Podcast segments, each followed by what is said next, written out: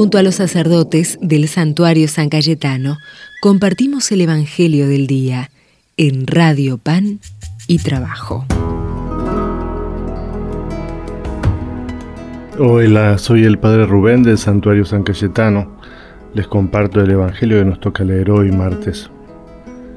Del Evangelio según San Lucas. Jesús dijo, ¿a qué se parece el reino de Dios? ¿Con qué podré compararlo? Se parece a un grano de mostaza que un hombre sembró en su huerta. Creció, se convirtió en un arbusto y los pájaros del cielo se cobijaron en sus ramas. Dijo también, ¿con qué podré comparar el reino de Dios? Se parece a un poco de levadura que una mujer mezcló con gran cantidad de harina hasta que fermentó toda la masa. Es palabra del Señor. En este Evangelio que, nos toca leer hoy aparecen dos parábolas que son muy parecidas. Lo primero que tienen en común es que hay un contraste muy grande entre entre lo pequeño que uno puede hacer y el resultado. ¿no? en los dos casos hay una pequeña semilla y hay una, un poquito de, levadura em, que se mezcla con una gran cantidad de harina. Lo que, lo que uno puede hacer es poquito, es un gesto pequeño, pero tiene como un resultado grande. Y hay una segunda cosa que, que es linda también de este Evangelio, que es ¿quién da el crecimiento? Eh, fíjense qué lindo que, después de, sembrar la semilla y después de, mezclar la levadura con la harina, este hombre y esta mujer no, no tienen nada que hacer. Ellos se hicieron lo que podían hacer, sembrar, eh, poner la levadura. Pero en el fondo el que genera que, ese pequeño gesto tenga vida eh, es Dios mismo, Él es el que hace crecer la vida. Es un evangelio que nos esperanza, ¿no? Porque hay veces que uno puede decir, ¿y yo qué puedo hacer frente a esto? Y lo pequeño que puedas hacer, hacelo.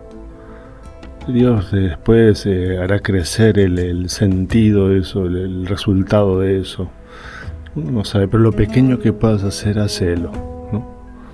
Eh, hay que no perder el sentido. ¿no? Sí, tiene sentido hacer eso pequeño que puedo hacer. Sembrar esa pequeña semilla, poner esa levadura.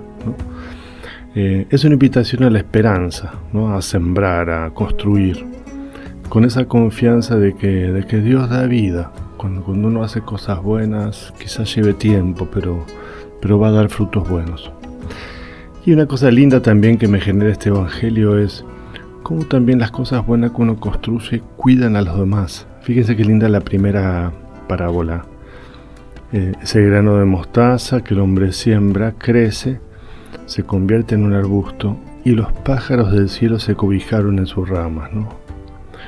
Eh, sí, las pequeñas cosas que uno puede hacer, que Dios hace crecer, hace que, que la vida sea protegida, cuidada que, los demás se cobijen. El bien siempre hace bien. El, bien siempre hace que los demás se sientan cobijados. Entonces, otro motivo para, para justamente mantener la esperanza y vuelvo a decir, eso pequeño que puedo hacer, aunque sea pequeño, vale.